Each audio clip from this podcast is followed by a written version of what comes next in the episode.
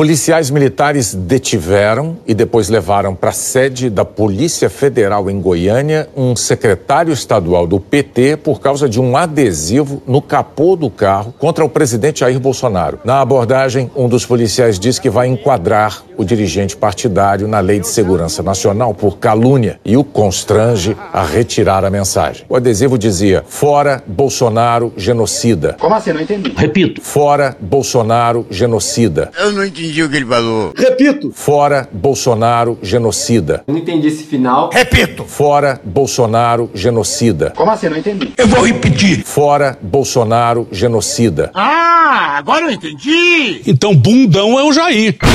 Medo e delírio em Brasília.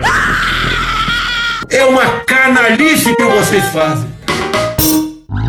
Olá, bem-vindos ao Medo e Delírio em Brasília com as últimas notícias dessa bad trip escrota em que a gente se meteu. Bom dia, boa tarde, boa noite.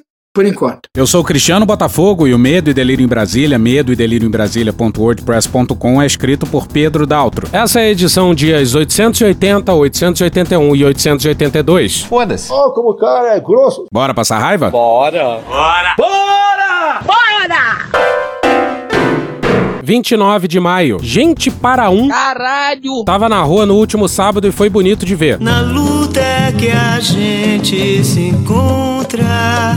Teve mais aglomeração do que eu gostaria. Aparentemente vão ter outras manifestações e acho que esse deveria ser um ponto que deveria ser mais enfatizado. Mas dois pontos. Primeiro, é praticamente impossível você achar uma pessoa sem máscara nas fotos ou nos vídeos. Diferente de certas manifestações de certas pessoas. O presidente tava sem máscara na inauguração. Já encheu o saco isso, pô. Segundo, uso muito disseminado de PFFs. E terceiro, o fato de que PFFs foram distribuídas gratuitamente durante a manifestação. Gente, uma PFF não é um negócio que custa centavos, não. Quando você acha barato, é tipo 3, 4 reais. Então tem muito mérito nessa distribuição. Enfia no rabo, gente. Ou seja, não tem comparação entre uma manifestação e outra. Uma é uma manifestação de apoio ao presidente, com todo mundo aglomerado, colado um no outro, com máscara no queixo ou sem máscara. A outra é uma manifestação contra um governo neofascistoide, diretamente implicado em mais de 450 mil mortes por ação e omissão, na qual absolutamente todo mundo usou máscara, na qual algum distanciamento foi observado, mas com erros, e de um grupo que esperou o máximo possível. Essas manifestações era para ter acontecido em março do ano passado, depois daquele pronunciamento ridículo do Bolsonaro em rede nacional. A gente não tá nem comparando maçãs e laranjas. A gente tá comparando maçã com teu cu. A ideia era mostrar duas coisas que são muito diferentes uma da outra. Se o teu cu parece uma maçã, esse exemplo não se aplica a você, tá? E, por favor, dá uma ligada pro seu médico. E teve gente que comentou do fato de que a manifestação tava muito mais vermelha do que verde e amarela. Gente, símbolo é o que é. Infelizmente, o verde e amarelo foi sequestrado pela direita. É igual você usar uma suástica e falar, não, é só um símbolo budista. Desculpa, mas ele aqui na nossa sociedade hoje em dia significa algo completamente diferente. Eu acho uma merda que isso tenha acontecido, claro, mas aconteceu. E há sim um movimento de reconquista desses símbolos. Mas ainda não aconteceu. Mas pensando bem agora, talvez seja um bom momento de reconquistar o verde e amarelo. Não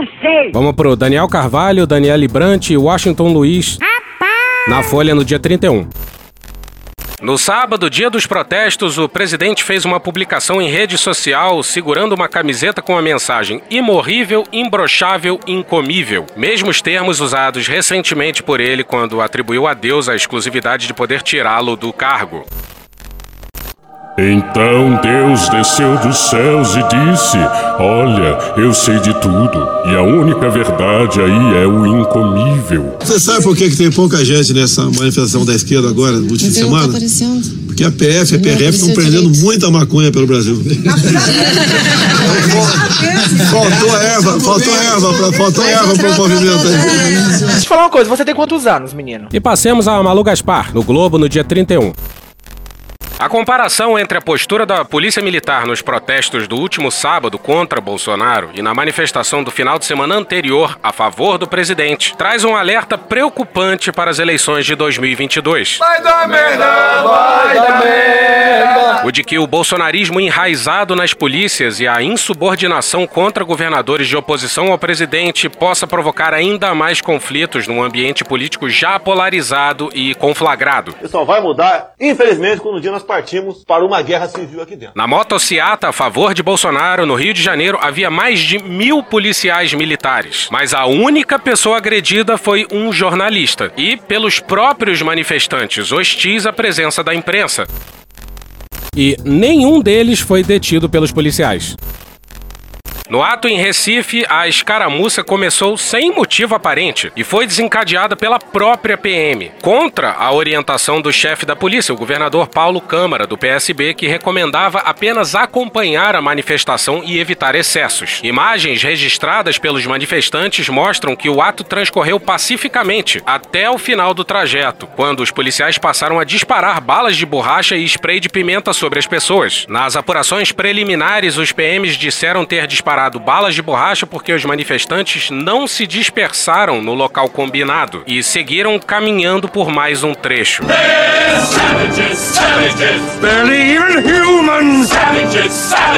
Vamos supor o seguinte: você tá andando na rua e se depara com uma grande manifestação numa praça, né? Dessas com tambor, com gente pintada, retificações. O que, que você tem que fazer? Bala de borracha. É múltipla escolha, lembra, Silvio? É. Tá. Então vamos lá. A primeira opção pode ser bala de borracha. Bala de borracha. Isso. Opção A, bala de borracha. Opção B. Bala de borracha. Gás lacrimogêneo. Opção A e B, bala de borracha e gás lacrimogêneo. Opção C. Não, não precisa. É A e B, é gás lacrimogêneo e bala de borracha. Olha só, oi, oi, você errou. A resposta é a D. Mas não tinha falado. Que é não fazer nada, conter a violência e acalmar os ânimos. Ué, mas faz o que com a bala de borracha? Nada. Nada, como Não faz nada. Pois é, os manifestantes ousaram não sair no horário imposto pela polícia. Aí qual a solução óbvia pra isso? Bala de borracha, né? Ué, mas conseguem pensar em mais alguma coisa? Eu não consigo. E aí duas pessoas que nem participavam da manifestação perderam a visão de um olho. Na confusão, ao final do protesto, a vereadora do PT, Liane Cirne, foi derrubada com um jato de spray de pimenta. E duas outras pessoas que nem sequer participavam do protesto, Daniel Campelo da Silva, 51 anos, e o arrumador Jonas Correia de França, de 29, foram atingidos no rosto por balas de borracha disparadas por policiais militares. Daniel perdeu a visão do olho esquerdo e Jonas do olho direito. O governador afastou os comandantes da operação, abriu um procedimento interdisciplinar e já determinou que as vítimas da PM sejam assistidas e indenizadas. Paulo Câmara também gravou vídeos em que repudia a ação violenta da PM, mas não dá entrevistas, por exemplo, para não melindrar a polícia mais do que o que considera que seria razoável. E o que mais teve foi governador implorando para a polícia não fazer o que a polícia só faz em manifestação de esquerda. Câmara tem diante de si um desafio pelo qual já passaram seus colegas de São Paulo, João Dória, do PSDB, do Ceará, Camilo Santana, do PT, e da Bahia, Rui Costa, do PT. Todos de oposição ao presidente da República. Em maio de 2020, atos pró e contra Bolsonaro, convocados para o mesmo dia em São Paulo, terminaram com conflito entre a PM e manifestantes contra o governo federal. Antes dos protestos desse final de semana, porém, Dória reuniu o Conselho de Segurança Pública de São Paulo e deu ordem expressa aos comandantes das polícias para que não houvesse agressão aos manifestantes. Dessa vez, funcionou. Mas é, os governadores precisam implorar aos policiais para que não houvesse agressão. E todo mundo se borra de medo da PM. E tá de parabéns o Paulo Câmara, que mesmo assim afastou o comandante da PM local. A preocupação de especialistas e de governadores é que o caldo de insatisfação e de politização das tropas Brasil afora provoque ainda mais conflitos à medida que as eleições se aproximarem, com mais manifestações contra e a favor do governo. Abre aspas, as polícias militares são hoje um barril de pólvora, fecha aspas, diz Renato Sérgio de Lima, diretor-presidente do Fórum Brasileiro de Segurança Pública e professor do Departamento de Gestão Pública da FGV EASP. Abre aspas, os policiais estão à flor da pele. Eles gostariam de estar reivindicando melhores salários, mas para fazer isso teriam que bater no Bolsonaro, porque os salários estão congelados por ação do governo federal. Fecha aspas, explica Lima. E quando estourar, se estourar, vai estourar a favor de Bolsonaro. Alguém duvida? Uma pesquisa publicada pelo Fórum no ano passado mostrou que 35% dos oficiais e 41% dos praças de todo o Brasil interagem em redes sociais bolsonaristas. Em geral, se posicionam de forma favorável ao presidente, que desde a pandemia alimenta conflitos com os governadores em torno da necessidade de isolamento social. Abre aspas, essa contradição só aumenta a tensão na tropa, fecha aspas, explica Lima. No Ceará, em fevereiro de 2020, PMs fizeram um motim e pararam durante 13 13 dias por melhores salários. Situação semelhante aconteceu na Bahia em março desse ano, quando um policial militar foi abatido depois de passar cerca de quatro horas dando tiros para o alto e gritando palavras de ordem no farol da Barra, um dos principais pontos turísticos de Salvador. Na ocasião, houve ameaça de greve, mas a paralisação acabou não acontecendo. Nos dois casos, os governadores ameaçaram punir os policiais, mas até hoje não foi divulgada nenhuma punição. E só para separar bem aqui, uma coisa é direito de greve de policial. Essa é uma questão. Outra completamente diferente é politização das forças de segurança. Mas La Paz, aí vamos nós. Lá em La Paz, os policiais deram um golpe enquanto os milicos assistiam tudo de camarote. Será que vem aí o remake brasileiro? E como sempre, vale lembrar o perigo do guarda da esquina, como a gente viu na introdução, na qual um policial se achou no direito de prender uma pessoa que andava por aí com um adesivo no capô escrito fora Bolsonaro genocida. Isso isso com base na Lei de Segurança Nacional. Mas Vitor Santana no G1 no dia 1 a Polícia Federal afirmou nesta terça-feira, dia 1 que o professor e diretor estadual do PT em Goiás, Arquidones Bites, preso por manter uma faixa no carro com a frase Bolsonaro genocida, não desrespeitou a lei de segurança nacional. O policial militar que o deteve foi afastado das ruas e responderá a um inquérito para apurar a conduta. E a gente queria mandar um beijo enorme para todos os ouvintes que espalharam a palavra do medo e delírio por aí. Nem existe isso, você tá inventando palavra. Pô, teve gente com cartaz do Malditos Milicos, teve gente com camisa. Pô, um beijão para todo mundo. E um beijo também pra Folha, vale dizer, que às vezes vacila, mas foi o único jornalão a fazer uma cobertura digna das manifestações. Malditos! E olha o papo do Bolsonaro lá na Amazônia para os militares. Isso dentro de um quartel e com dois generais, Braga Neto e o Ramos, do seu lado. Senhoras e senhores, amigo Braga Neto, amigo Paulo Sérgio, meus amigos das Forças Armadas, vivemos um momento raro no Brasil. Temos um governo que acredita em Deus, deve lealdade ao seu povo e respeita os seus militares. Bom, primeiro que governo não pode ter religião. Governante pode, mas governo não. Segundo que não é só bem acredita em Deus, né? O Estado é laico e eu tenho dito que 90% da população brasileira é judaico-cristão. Essa historinha de Estado laico não! É Estado cristão! Estado é laico, mas eu sou cristão. Uhum. E o governo não deve lealdade ao povo, mas sim à Constituição. Democracia não é ditadura da maioria. Generais sabem disso, mas parecem muito satisfeitos ao ouvir essas palavras. Traidor da Constituição é traidor da pátria. Conhecemos o caminho maldito. Rasgar a Constituição, trancar as portas do parlamento, garrotear a liberdade, mandar os patriotas para a cadeia o exílio e o cemitério. Agora imagina o Geisel que considerou Bolsonaro um mau militar ouvindo isso. O inimigo tem paciência, tem estratégia e tem um objetivo. E ele só será vitorioso se nós esmorecemos. A doutrina de segurança nacional aí. Porque quem é esse inimigo? Vamos acabar o cocô no Brasil. Também estamos varrendo a esquerda para fora do Brasil. Só que a faxina agora será muito mais ampla. Esses marginais vermelhos serão banidos de nossa pátria. Mano, corra, rapaz. E olha só, na concepção do próprio Bolsonaro, ele não é o melhor candidato. Cada um pode fazer seu juízo, quem é o melhor ou quem é o menos ruim. Mas eu duvido que, no fundo, quem porventura fizer uma análise do que aconteceu no Brasil nos últimos 20 anos, eu duvido que essa pessoa erre o ano que vem. Exatamente. O que nós queremos? Nós queremos paz, queremos progresso e, acima de tudo, liberdade. E a gente sabe que esse último desejo passa por vocês. Vocês é que decidem em qualquer país no mundo como aquele povo vai viver. Mas é, ele já disse isso antes. Quem decide se um povo vai viver na democracia ou na ditadura são as suas forças armadas. O que ele está dizendo é que a democracia é tutelada pelos militares. Aproximações sucessivas, até chegar o momento em que ou as instituições solucionam o problema político, né, com pela ação do judiciário, né, retirando da vida pública esses elementos envolvidos em todos os ilícitos, ou então nós teremos que impor isso. O senhor admite a possibilidade teórica teórica de haver um, um autogolpe. Já houve em outros países, né? Aqui nunca houve. Por enquanto. Ninguém está aqui para fazer discurso político, mas somos seres políticos.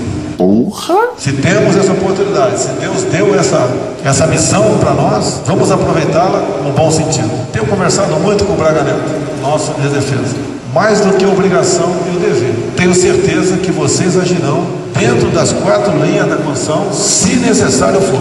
Espero que não seja necessário. Eu até entendo quem tenha uma postura mais moderada, vamos dizer, para não tentar chegar a um momento de ruptura, a um momento de cisão ainda maior, um conflito ainda maior. Mas falando bem abertamente, a opinião do Eduardo Bolsonaro não é mais uma opinião de si, mas sim de quando isso vai ocorrer. E não se engane, né? As pessoas discutem isso. Espero que não seja necessário. Que a gente parta para a normalidade. Não estamos nela ainda, estamos longe dela. Culpa é tua. Vamos pro Otávio Guedes no G1 no dia 29. Os recados que o presidente Jair Bolsonaro mandou ao Exército Brasileiro na sua visita a São Gabriel da Cachoeira, no Amazonas, essa semana, revelaram de forma escancarada sua estratégia de criar um centrão militar. O presidente mandou às favas os escrúpulos de consciência. Às favas, senhor presidente, todos os escrúpulos de consciência. E esfregou na cara dos militares que eles são sócios de seu governo. Essa conta irá para as Forças Armadas. O nome do artigo do Otávio Guedes era O Diabo Veste Prada, o Centrão Veste Farda. Mas dava para economizar umas palavras aí e botar o Diabo Veste Farda e pronto. Bom, a ideia de que os militares são sócios do governo Bolsonaro já estava clara há muito tempo, né? Repito! Essa conta irá para as Forças Armadas. A estratégia do é dando que se recebe ficou clara. Proporcionalmente, temos mais ministros militares que até mesmo aquele período de 64 a 85, quando tivemos cinco presidentes militares. Significa.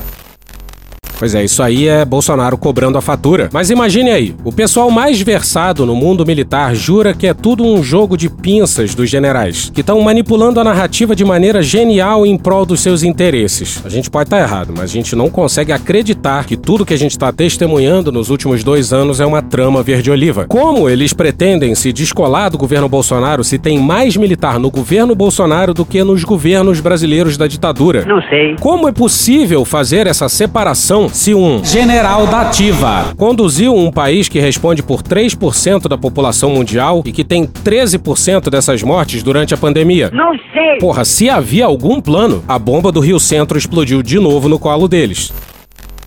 Os ministérios são o dando de Bolsonaro. E o recebe? O que ele espera em troca? O próprio presidente deixou claro, abre aspas, tenho certeza que vocês, os militares, agirão dentro das quatro linhas da Constituição se necessário for, fecha aspas. O contexto da fala era sobre as eleições de 2022 e a ameaça da volta do inimigo comum, a esquerda. O Brasil começou a sair das garras da nefasta esquerda brasileira. Se não fosse o pessoal do Pinochet derrotar a esquerda em 73, hoje o Chile seria uma Cuba. As quatro linhas do bolsonarismo, como todos sabem, são flexíveis. Ele considera, por exemplo, que o torturador Ustra agia dentro das quatro linhas. Não existe nenhuma prova que ele tenha sido torturador. Caso fosse, jamais eu estaria falando sobre a vida pregressa dele. Considera que Ustra não era um criminoso fardado. Um herói nacional que evitou que o Brasil caísse naquilo que a esquerda hoje em dia quer. E Bolsonaro acrescenta em seu discurso que o adversário político só será vitorioso em 22 se nós esmorecermos. Ele falou nós olhando para os militares fardados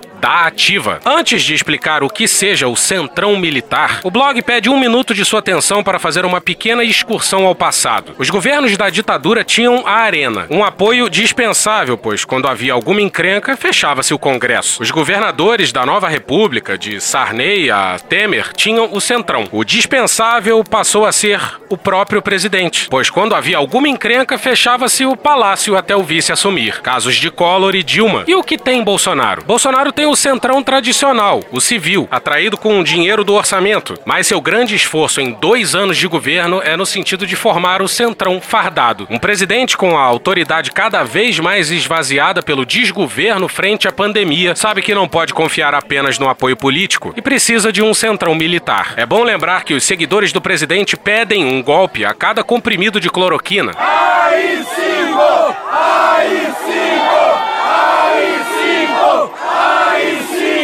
A tal intervenção militar com Bolsonaro no poder. O presidente os estimula no assanhamento autoritário. Pode ter certeza, nós juramos da vida pela pátria. E vocês, mais do que isso, têm um compromisso para com a liberdade. O nosso exército são vocês. Mais importante que o poder executivo, o poder judiciário, o poder legislativo é o poder do povo brasileiro. O meu exército, que eu tenho falado o tempo todo, é o povo. O nosso exército é o verde oliva e é vocês também. Será que a população está preparada para uma ação do governo federal dura tocante a isso? A novidade essa semana foi a forma escancarada ao tratar o Exército como sócio do governo. Tu tava fora do Brasil, irmão? E não como uma instituição do Estado Democrático de Direito. O meu exército brasileiro, o meu exército, As minhas Forças Armadas. o meu exército, O meu exército brasileiro. o meu exército. O presidente da República é o chefe supremo das Forças Armadas e também das polícias. Eu sou o chefe supremo das Forças Armadas. Ponto final. Contem com as Forças Armadas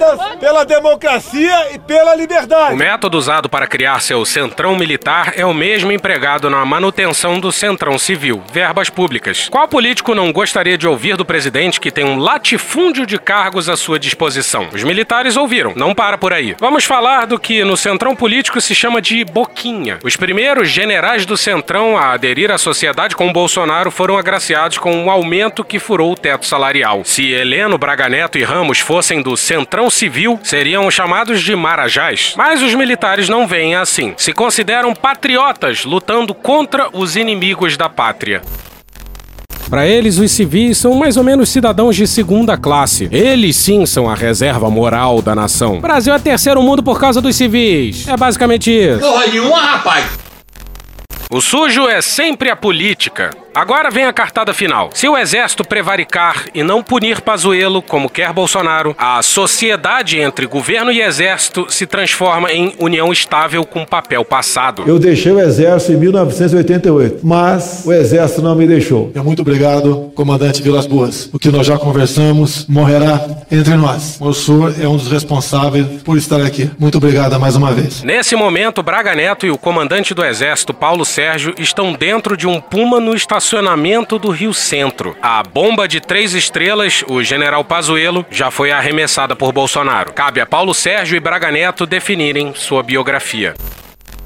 O comandante do exército ainda tem alguma coisa a salvar, mas o Braga Neto ou deixam passivamente a bomba estourar nos seus colos ou cumprem o regulamento disciplinar do Exército Brasileiro e mantêm intactas a disciplina e a hierarquia. Política não pode estar dentro do quartel. Se entra política pela porta da frente, a disciplina e a hierarquia saem pela dos fundos. O diagnóstico de que a disciplina e a hierarquia do exército estariam sob risco é, no mínimo, digamos, tardio. Bolsonaro faz campanha nos quartéis desde 2014. O Twitter do Vilas Boas é o suprassumo da quebra de disciplina e hierarquia. E ele era o comandante do exército. E, citando Raça Negra, É tarde demais. porque tá feito. Essa conta irá para as Forças Armadas. E quem fala não sou eu, você, não. É um general, vice-presidente da República, que tem Ustra como herói. Coronel Brilhante Ustra. Meu herói. E sigamos com o Braga Neto, que é tão culpado dessa distopia quanto o Vilas Boas e o Heleno. Daniel Carvalho e Vinícius Sassini na Folha no dia 29. O general da reserva Walter Braga Neto, de 66 anos, sempre foi discreto. Se mantinha longe dos holofotes e demonstrava desconforto diante das câmeras, por vezes devolvendo respostas ríspidas a perguntas de jornalistas. Em março, quando trocou a Casa Civil do governo Jair Bolsonaro pelo Ministério da Defesa, mudou de postura e aproximou a pasta da política. Além de acompanhar atividades extraoficiais do presidente, passou a fazer discursos a militantes. O general, que em abril do ano passado chegou a mandar uma jornalista estudar após ela perguntar sobre a demora no pagamento do auxílio emergencial, agora concede entrevista a uma youtuber de 11 anos. O novo comportamento surpreendeu ex-ministros de governos anteriores que conviveram com ele e, nos bastidores, tem despertado uma divergência geracional sobre como integrantes das Forças Armadas enxergam a proximidade entre militares e política. Tema que voltou a ganhar destaque por causa da participação de Eduardo Pazuello, um general da ativa, em um ato político ao lado de Bolsonaro. Coordenador-geral de defesa diária da Olimpíada de 2016 e interventor federal no Rio de Janeiro em 2018, Braga Neto participou de almoço em um centro de tradições gaúchas em 15 de maio, pouco antes de subir em um carro de som ao lado do presidente para discursar. Abre aspas, as Forças Armadas estão para proteger os senhores, para proteger que os senhores possam produzir com tranquilidade. A liberdade é o nosso bem maior, fecha aspas, afirmou diante de uma plateia de produtores rurais e caminhoneiros que se aglomeraram na esplanada dos ministérios em um ato de apoio a Bolsonaro. Aquele que abre mão de um milímetro da sua liberdade em troca de segurança, seja o que for, não terá nada no futuro. Liberdade acima de tudo, pessoal. A nossa liberdade vale mais que a nossa própria vida. A fala agradou ao chefe do executivo, que explicitou seu contentamento três dias depois em uma cerimônia no Palácio do Planalto. Abre aspas, quem poderia imaginar que um dia, perante um público de milhares de pessoas, um ministro da Defesa pudesse usar o microfone por alguns momentos? Ele é um ser humano igualzinho a cada um de nós, tem uma responsabilidade enorme, um ministério que está presente nos quatro cantos do Brasil. Fecha aspas, disse Bolsonaro. Antes disso, Braga Neto já havia discursado para civis uma outra vez, no domingo anterior, diante do Palácio da Alvorada. Abre aspas, estejam certos de que as Forças Armadas estão prontas a defender a Constituição e operar sempre dentro do que está previsto nas quatro linhas estabelecidas naquele campo. Fecha aspas, disse o ministro em 9 de maio para uma plateia de motociclistas bolsonaristas. Pois é, até o Bolsonaro aponta pro, digamos assim, exotismo da cena. Um oficial que trabalha com Bolsonaro diz que, entre os militares mais jovens, a proximidade do ministro da Defesa com a política gera desconforto. Sob a condição de anonimato, ele afirma que as gerações mais novas, que não viveram o período da ditadura militar, não se identificam com aquele período e temem que essa postura mais política do ministro da Defesa traga de volta o desgaste provocado à imagem das Forças Armadas pelo regime de exceção. Tomara muito que isso seja verdade e que o apoio das baixas patentes que a gente vê por aí sejam exceções. Covid-17. Vamos direto para Júlia Chaib no dia 27 na Folha.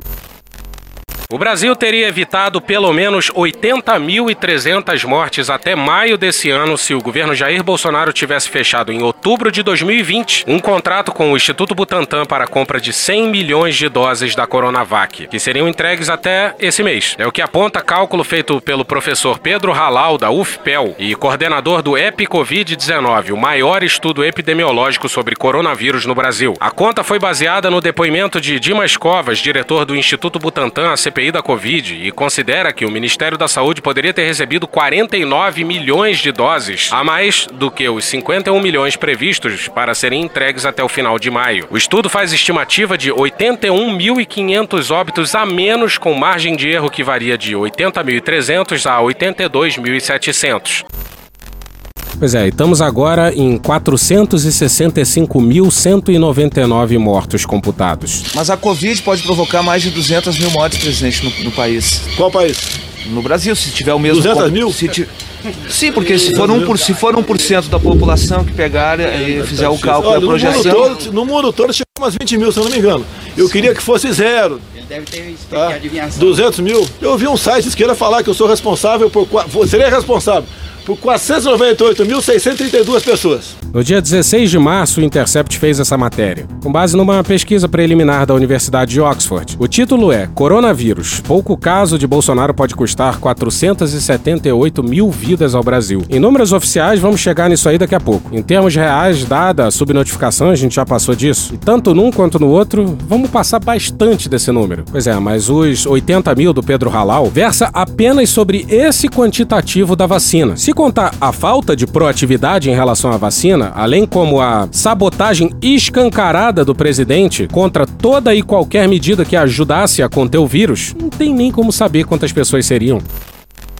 Se tivesse recebido esse volume a mais, teria evitado, além das cerca de 81.500 mortes, por volta de 174.642 internações em UTIs, segundo o cálculo de Halal. Em outro cenário, caso o governo federal tivesse aceitado a oferta da Pfizer em agosto do ano passado, cerca de 14 mil mortes teriam sido evitadas com um intervalo de confiança entre 5 mil e 25 mil óbitos. Para o cálculo, o pesquisador usou os seguintes parâmetros: um terço da população com anticorpos, letalidade do coronavírus de 1% e eficácia da vacina de 50% no caso da Coronavac e 94% no caso da Pfizer. Com base no índice da população com anticorpos e na letalidade da doença, chega-se a um total de mortes esperado caso o país tivesse recebido as doses previstas. Desse número, descontam-se os óbitos que poderiam ter sido evitados com base na eficácia da vacina e chega-se ao resultado.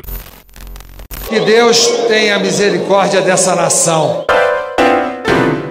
E hoje ficamos por aqui. Veja mais, muito mais em medo em Brasília.wordpress.com, o blog escrito por Pedro Daltro. Esse episódio usou áudios de UOL e Jornal Nacional. Thank you! Contribua com a nossa campanha de financiamento coletivo. É só procurar por Medo e Delírio em Brasília no PicPay ou ir no apoia.se barra Medo e Delírio. Porra, doação ao caralho, porra. Não tem nem dinheiro pra me comprar um jogo de videogame, morou, cara? Pingando um capilé lá, vocês ajudam a gente a manter essa bagunça aqui. Assine o nosso feed no seu agregador de podcast favorito e escreve pra gente no Twitter. As outras redes a gente realmente não consegue ver. O nosso maravilhoso Faz Tudo Bernardo agora tá alimentando outras duas redes. Ele coloca algumas coisas no Instagram e num canal no Telegram chamado Cortes, Medo e Delírio em Brasília. Então dá uma chegada lá que ele coloca coisa boa lá. E agora a gente também tem uma loja, loja.medo e delírio em Brasília.com.br. Eu sou Cristiano Botafogo, um grande abraço e até a próxima. Bora passar a raiva junto? Bora!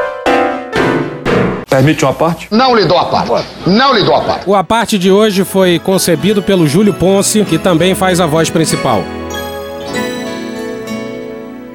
Quando eu digo que o coronel sei curar, é porque eu te engano. Quando eu falo do artigo do Didier, eu me desespero. Eu tenho medo de assumir minha formação e confessar que estudei câncer de pulmão. Mas não posso imaginar o que vai ser de mim se eu não der cloroquina. Falo manso, então tento convencer que parafuso é prego. Crio fatos, digo não vai vacina, mas depois eu nego. Mas a verdade é que não tem RCT e que o efeito do remédio nem se vê. Eu preciso aceitar que não dá mais